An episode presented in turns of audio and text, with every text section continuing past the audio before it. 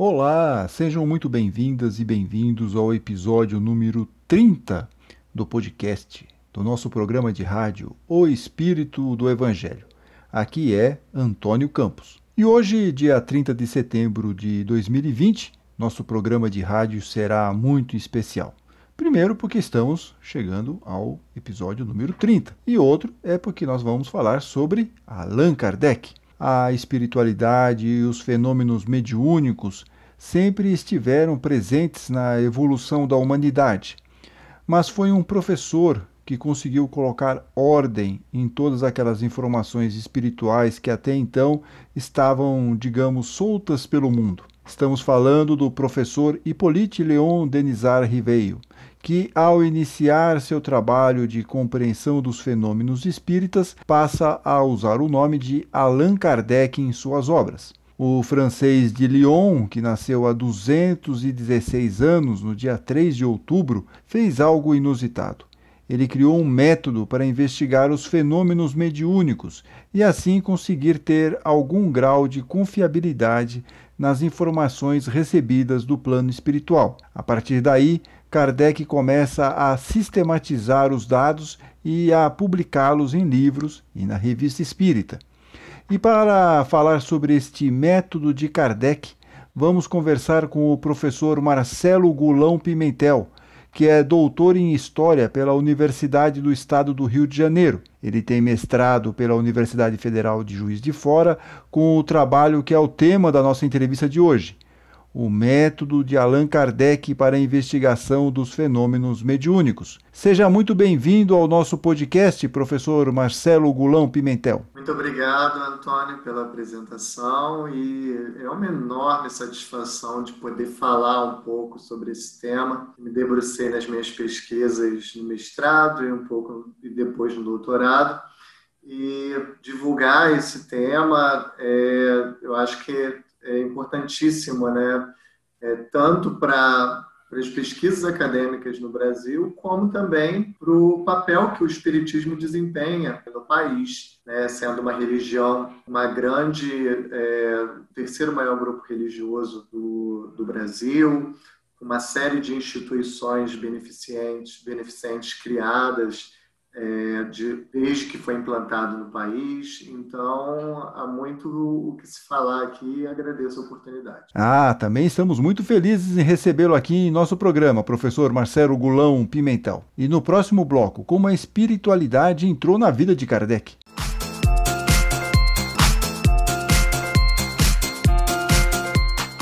Agora, professor, se nós fizéssemos uma viagem no tempo e voltássemos lá para Paris em 1855, quando Kardec finalmente se rende às manifestações mediúnicas, lá, às mesas girantes, nós encontraríamos uma sociedade bem mobilizada com esses assuntos espirituais e psíquicos, não?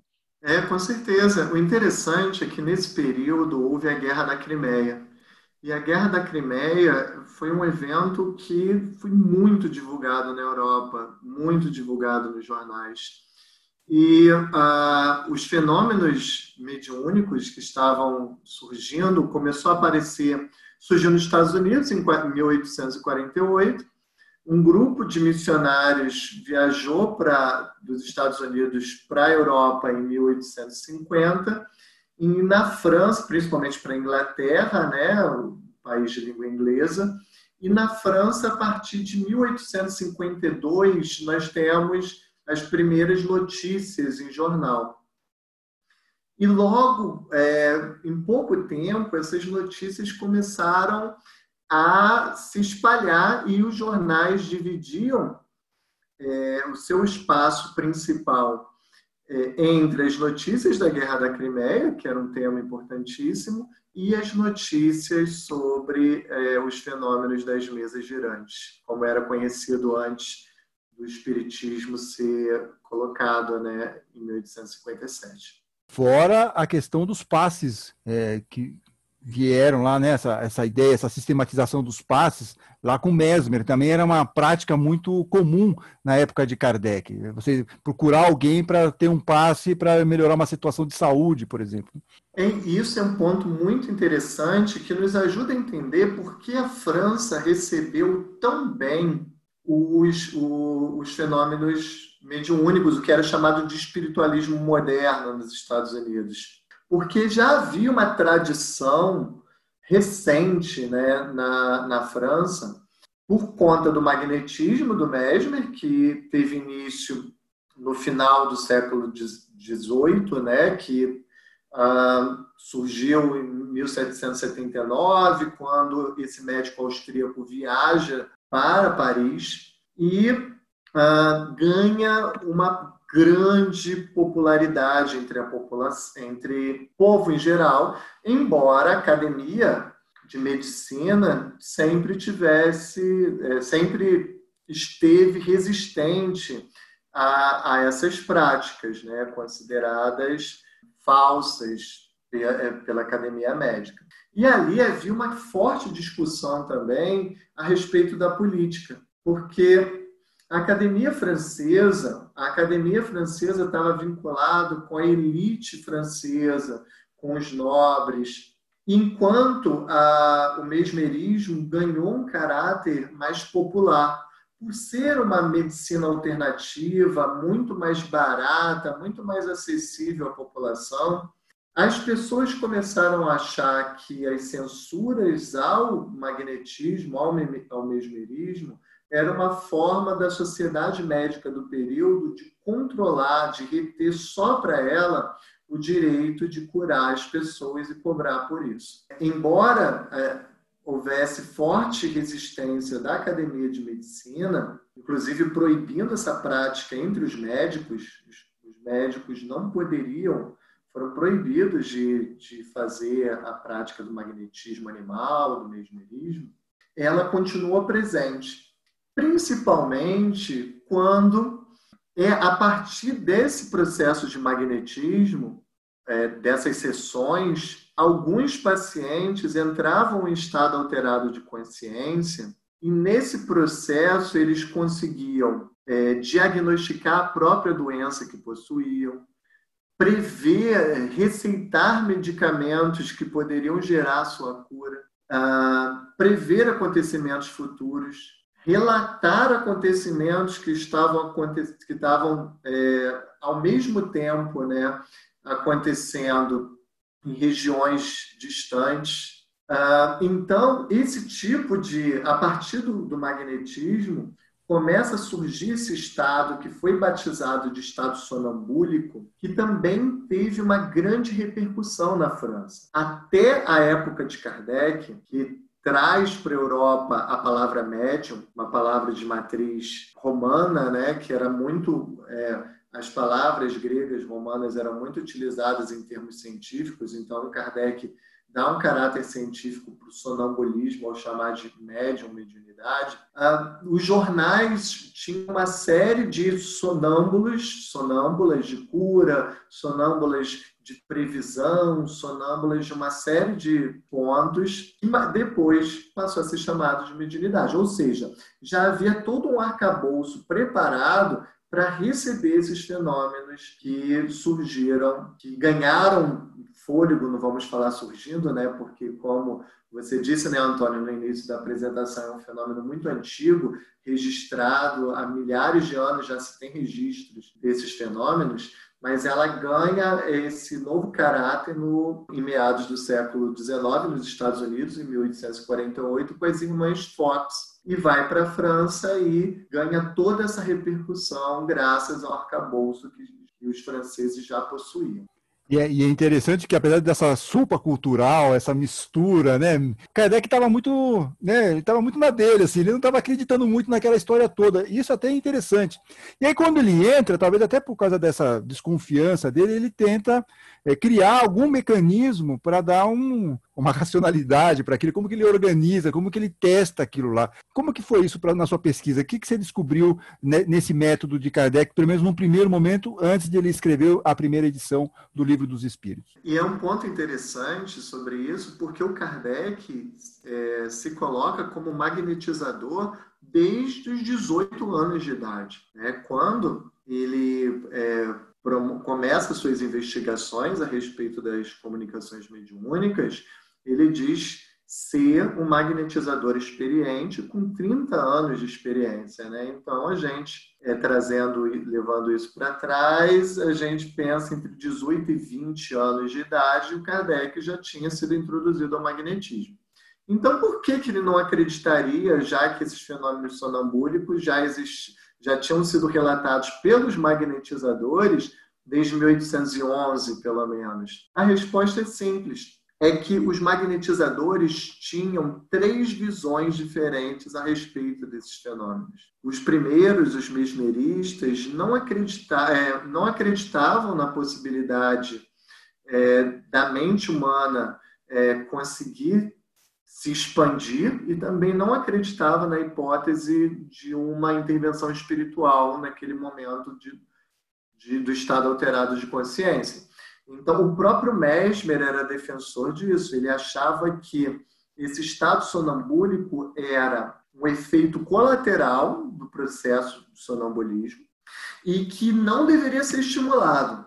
Um segundo grupo, liderado pelo Marquês de Puysegur, que é um discípulo direto do Mesmer, acreditava que havia uma nova área da mente humana a ser explorada ali, então deveria se investigar mais. E um terceiro grupo achava que é, sim, era uma nova possibilidade da mente humana também, e que aquelas manifestações tinham um caráter de uma intervenção espiritual. O Kardec provavelmente era da primeira hipótese ou da segunda hipótese, porque ele deixava claro que ele não acreditava na possibilidade do espírito é, se manifestar, principalmente em objetos inanimados, como a mes mesas, cadeiras e por aí vai. Ah, então, Kardec precisava ser convencido, e foi justamente um grupo de magnetizadores que viviam no, no círculo intelectual do professor Rivaio que apresenta e convida ele a assistir essas sessões, que até então ele relegava a superstição. Então, ele vai, principalmente é, com o convite de um magnetizador muito próximo, que tinha é, o processo, que tinha uma médium muito famosa na França, que era a senhora Roger, e ele que ele inicia esse processo de investigação.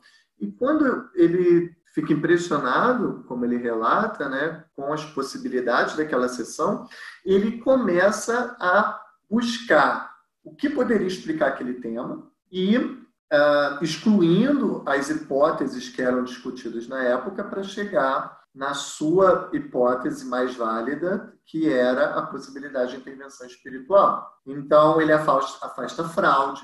Acontecia fraude no período? Acontecia. Mas todos os fenômenos poderiam ser explicados pela hipótese da fraude. Muitos adeptos da hipótese da fraude como o doutor Charles Page, é, admitia que aquela hipótese de fraude dele não conseguia explicar todos os fenômenos, principalmente os fenômenos de psicografia e os, e os fenômenos mentais, né, de uma pessoa falar uma língua diferente, que não conhecia anteriormente, por aí vai. Afasta é, outras causas do, dos fluídicas, principalmente. O fluido tinha acabado de ser descoberto pela física.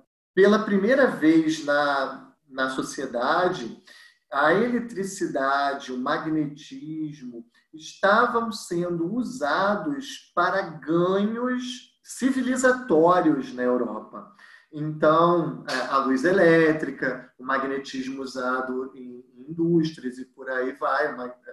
Então, esses fluidos ainda estavam sendo explorados e estavam gerando resultados. Então, a ideia de ter um fluido humano atuando nessa forma de captar informações é, provenientes de outros lugares, de outras pessoas, era uma hipótese muito estudada. Mas o professor Rivail, ele considera o seguinte, Bem, uh, tudo bem que essa hipótese do fluido pode, poderia captar essas informações, mas se existe ali uma intervenção no, naquele momento da sessão mediúnica, essa é, personalidade invisível que é alegada pelos médios, os médios dizem que estão é, sob a posse, sobre a intervenção de uma personalidade invisível ou um espírito.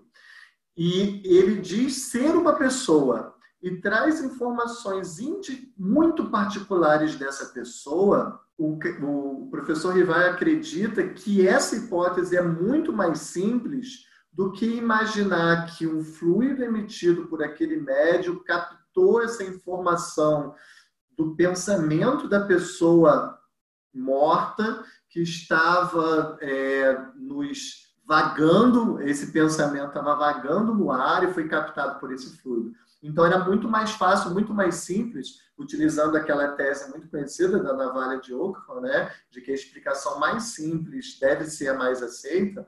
Então Kardec chega à conclusão da hipótese do espírito e a partir daí ele lança um programa de pesquisas tendo como referência a possibilidade de intervenção espiritual no mundo físico. Estamos conversando com o professor Marcelo Gulão Pimentel que é doutor em História pela Universidade do Estado do Rio de Janeiro. Tem mestrado pela Universidade Federal de Juiz de Fora com o trabalho que é o tema da nossa entrevista de hoje, o método de Allan Kardec para a investigação dos fenômenos mediúnicos. No próximo bloco, Kardec cria um método para selecionar as comunicações mediúnicas e publica o Livro dos Espíritos.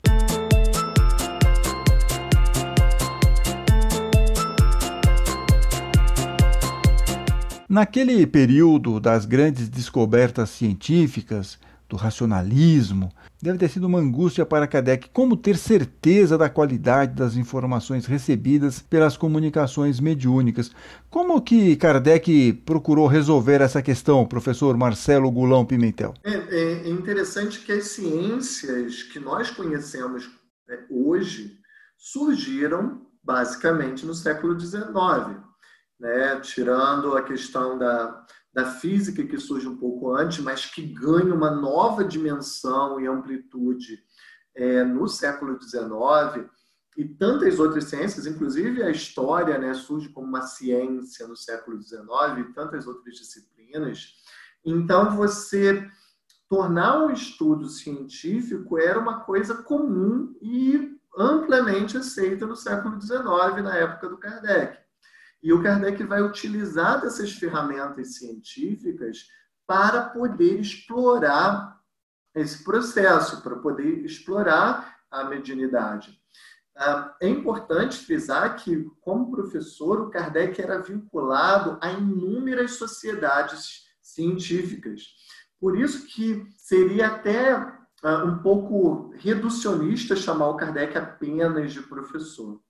O Kardec, o, acho que o termo mais utilizado, melhor aceito, seria o de polímata ou de savant. Ou seja, uma pessoa que tinha conhecimento de diversas áreas ao mesmo tempo. Isso era muito comum no século XIX, né? Pessoas terem, o, aqui no Brasil, José Bonifácio talvez seja maior nome deles, mas o Rui Barbosa também. Esses homens eram polímatas, tinham grande domínio em diversas áreas de conhecimento. E o Kardec tinha participado de diversas sociedades científicas. E ele absorveu muito desse método científico dessas sociedades para explorar a ciência espírita, né, que ele denomina. Então, para isso, ele busca aquilo que hoje nós chamamos na ciência de consciência das induções. O que, que é isso? É buscar informações de várias fontes diferentes, de por vários meios diferentes. Se todas as fontes dizem, confirmam a mesma informação, a chance de, dessa informação estar correta é muito grande. Né? Assim se faz basicamente ciência hoje. Né? Apesar do método dedutivo ser um método mais seguro, é muito difícil de alcançar um elemento universal para se fazer deduções. O que se estabelece basicamente na ciência é o método indutivo. Ou seja, você busca repetir o processo diversas vezes, diversos modos diferentes. Se ele se, é, é, seguro e eficaz em diversos testes diferentes, em diversas experiências diferentes, a chance daquela coisa ser é, eficaz e segura é muito grande. Ah, então, o Kardec vai fazer isso. Ele vai buscar médiums que ele visitava durante ah, essas sessões e ele buscava médios desconhecidos uns dos outros, fazia a mesma pergunta para eles e muitas vezes buscava evocar o mesmo espírito nesses médiums diferentes. A partir da resposta obtida, ele conseguia ter segurança de que a, aquele tema que virava uma teoria depois se estabeleceu como um princípio da doutrina espírita, né, do espiritismo. Então ele utilizava médiums diferentes, de lugares diferentes, fazendo perguntas as mesmas perguntas, perguntas padrão, e para obter respostas e aquilo, por isso que ele dizia comparar, né, as respostas e aquilo que ele encontrava de similar, ele se sentia mais confiável para utilizá-la como princípio do espiritismo, mas não de maneira dogmática nem fechada. Muitas vezes ele mudava um, uma ideia que ele tinha e depois ele percebia que aquela ideia contrariava outras respostas, é, outras comunicações mediúnicas que vinham de outros lugares. Então ele mudava, ele não tinha vergonha de mudar é, quando ele percebia que estava errado. Eu fico aqui imaginando que hoje com computador, gravador e tudo mais já seria um trabalho meio insano. Na época de Kardec era tudo na base da escrita, da, da né? Você não tinha datilógrafo, sei lá, né? estenógrafo, você tinha que acompanhar. Então devia ser um trabalho muito barroco, principalmente essas coisas de comparação. Não dava você fazer isso de um jeito muito rápido. Foi por causa disso que ele não conseguiu fazer um livro dos espíritos, a primeira edição um pouco mais robusta, ele teve que fazer uma, uma uma primeira edição com 501 questões? É, é por aí. A gente, é, buscando os médiums né, que participaram, até mesmo na, em obras póstumas, ele disse que trabalhava com cerca de 14 médiums na primeira edição do Livro dos Espíritos. Muitos a gente conhece o nome, né? As irmãs Baldan, a senhora Plene Maison, a Celine Jaffé né, que são médiums bem conhecidos. Mas era um, um, um número é, relativamente pequeno quando comparado com o número de médios que o, que o Kardec vai ter depois. Né? Na sua tese, professor Marcelo Gulão Pimentel, o senhor repara em mudanças de Kardec já na segunda edição do Livro dos Espíritos, essa segunda edição que foi lançada em março de 1860 quase três anos após a primeira edição. Entre essas modificações, claro, teve um aumento no número de itens, chegou a 1.019 questões, ou oficialmente 1.018, já que Kardec pulou uma numeração após a questão 1010. Quais seriam essas mudanças, professor?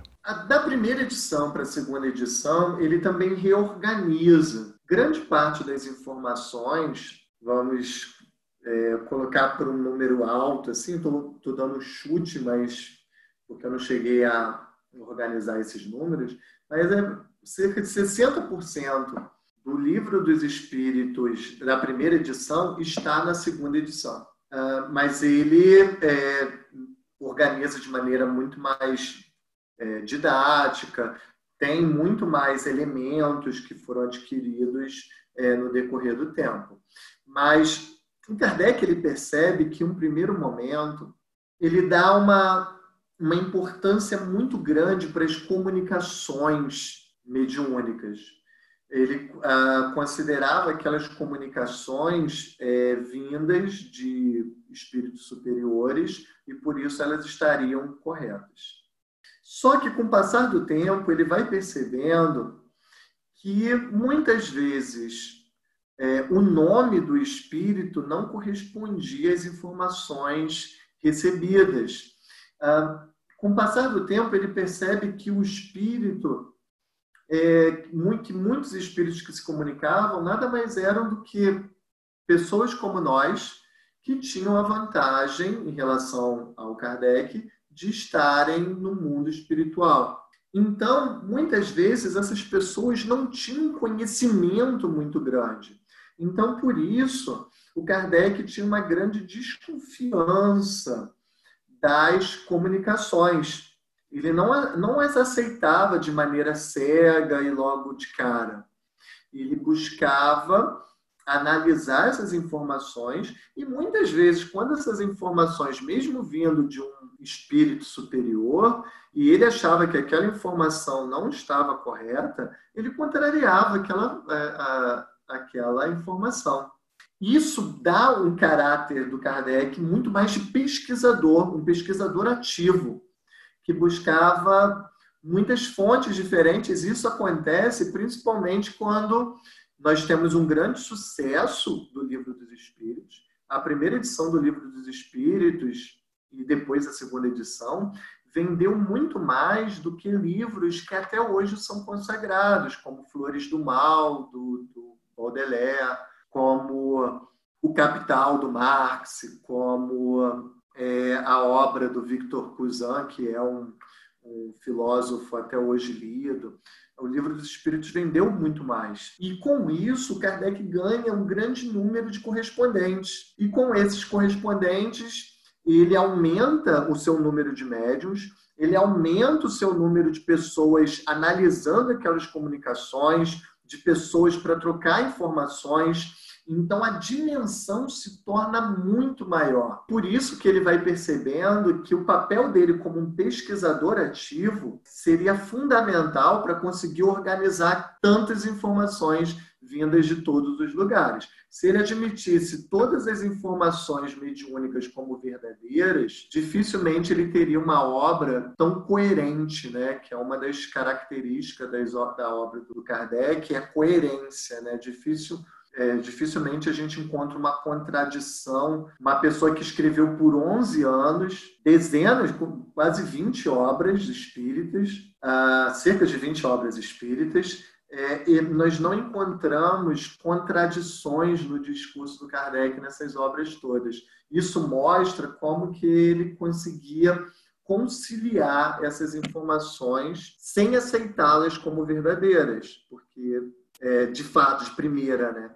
Porque isso poderia gerar é, uma série de contradições. E, e, a gente consegue perceber isso, Antônio, com quando a gente lê as cartas. A gente pode perceber lendo a revista Espírita uh, e dá para perceber lendo também as cartas do Allan Kardec que uh, agora estão disponíveis no portal da Universidade Federal de Juiz de Fora, disponíveis gratuitamente, a original em francês, que dá para ver a letra do Kardec, inclusive, a transcrição dessas cartas em francês e a tradução para português, e algumas análises de quem eram as pessoas com quem eles estavam se correspondendo. Tudo isso disponível. Então, quando a gente vê as cartas, a gente percebe o quanto que houve trabalho do Kardec como pesquisador é, no desenvolvimento do, do Espiritismo. E além disso, uma coisa que você falou agora me chamou a atenção que ele, ele tinha praticamente ele tinha alguns ajudantes, então dizer, ele não era só pela montanha de informação ficaria uma coisa meio desumana ele ter que controlar tudo. Então ele contou com a ajuda de pessoas também para dar uma triagem nesse material. É isso? É, ele uh, tinha alguns, algumas pessoas de confiança é, maior.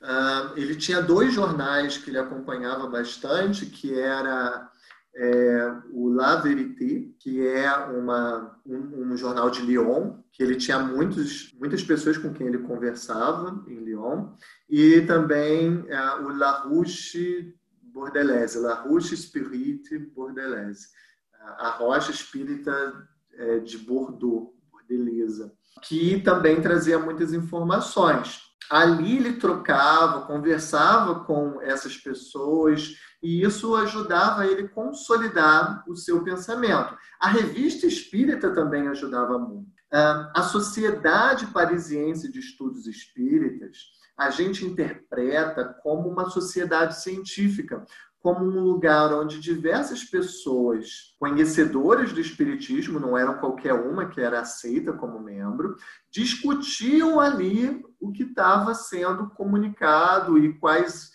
é, deduções que poderiam ser feitas e quais é, teorias que poderiam ser criadas e por aí vai. Então, é, como membro de sociedades científicas na época, porque ele era o professor Rivaio, ele vai criar uma sociedade espírita e uma revista espírita muito à feição dessas sociedades científicas. A Sociedade Parisiense de Estudos Espíritas como local de discussão e a revista espírita como se fossem os proceedings, ou os anais, os resultados daquelas discussões, que dá para perceber claramente. E isso quando a gente lê revista espírita, porque isso tudo é citado. E Uh, o resultado final seriam os livros. Os livros são colocados de maneira muito mais simples, muito mais consolidada para um público leigo. Lendo as cartas, a gente, é, o Kardec orienta, ele diz: Eu não vou ficar aqui explicando para você uma coisa que está muito bem explicada nos livros e na revista espírita. Então, eu recomendo que você leia esses livros, eu recomendo que você acompanhe a revista espírita porque assim você vai ter um conhecimento muito maior sobre esse tema do que eu poderia explicar em algumas linhas. Então, ah, esses auxiliares foram importantes. Mas também é importante dizer que o Kardec era um trabalhador incansável, que dormia quatro horas por noite, que fazia sozinho a revista Espírita. Em uma das cartas ele diz isso, que ele faz, é, que ele estava constituindo a revista Espírita sozinho. Ele, ele escrevia, ele selecionava as matérias, ele ia ao tipógrafo, ele organizava as placas, ele imprimia, ele distribuía. Não, impressora era outro, mas ele ajudava na distribuição. Ele fazia quase tudo é, por conta própria. Era um trabalhador incansável que viveu exclusivamente no desenvolvimento do espiritismo nos últimos 13 anos, 12 anos de sua vida. E a partir desse trabalho intenso, Kardec vai recebendo ou reformulando as orientações dos espíritos e até mesmo tendo que mudar de posição a partir de novas revelações. Tudo isso será abordado no próximo episódio especial em que continuaremos a conversar com o professor Marcelo Gulão Pimentel, que é doutor em História pela Universidade do Estado do Rio de Janeiro, tem mestrado pela Universidade Federal de Juiz de Fora, justamente com o trabalho que é o tema da nossa entrevista, o método de Allan Kardec para a investigação dos fenômenos mediúnicos. No próximo bloco, as mensagens de nossos ouvintes.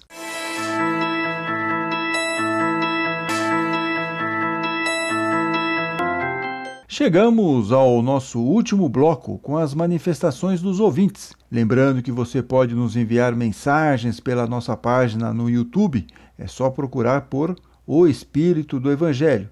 E nossa página também no Facebook, no WhatsApp e no Telegram. Muitos ouvintes gostaram dos episódios 27 e 28, com a entrevista que fizemos com Edelso da Silva Júnior sobre Edgar Armon. Parabéns por esta aula de história, comentou a Sandra Souza. Opinião corroborada pela Sandra Sonageri, que acrescentou: sempre é muito bom aprender. A Célia Pavan disse ainda que Edgar Armon fez um trabalho pioneiro e merece a nossa gratidão. Já a ouvinte Teresa Amaro reforçou o pioneirismo de Armon, lembrando que ele criou ainda a Fraternidade dos Discípulos de Jesus, que seria uma espécie de uma continuidade do curso de aprendizes do Evangelho. Trouxe também o conceito de fraternidades espirituais, a cromoterapia e também as vibrações. Exatamente, Teresa. E tudo isso está muito bem detalhado no livro do Edelso, No Tempo do Comandante. Já o programa passado, 29, Como Escolher uma Bíblia, agradou a ouvinte Sandra Rodrigues, que agora, diz ela, irá trocar finalmente sua Bíblia, não a de Jerusalém, mas a de Matusalém. Excelente, Sandra. Esperamos que você consiga realmente, com base no nosso programa, fazer uma troca da sua Bíblia. O ouvinte santista Vitor Campos também curtiu o programa. Seus temas e convidados continuam em alto nível. Legal, Vitor. É realmente uma luta constante por bons assuntos e bons entrevistados. Lembrando que o podcast O Espírito do Evangelho pode ser ouvido em diversas plataformas de áudio, como Spotify, Google Podcast, Apple, Castbox, Deezer, Anchor, entre outras. E os episódios também estão disponíveis no YouTube, em nosso canal O Espírito do Evangelho. Inscrevam-se nesses aplicativos para sempre receberem a notificação dos novos programas curtam e compartilhem. E até a semana que vem com a continuação do programa sobre Allan Kardec. Fiquem bem, fiquem com Deus.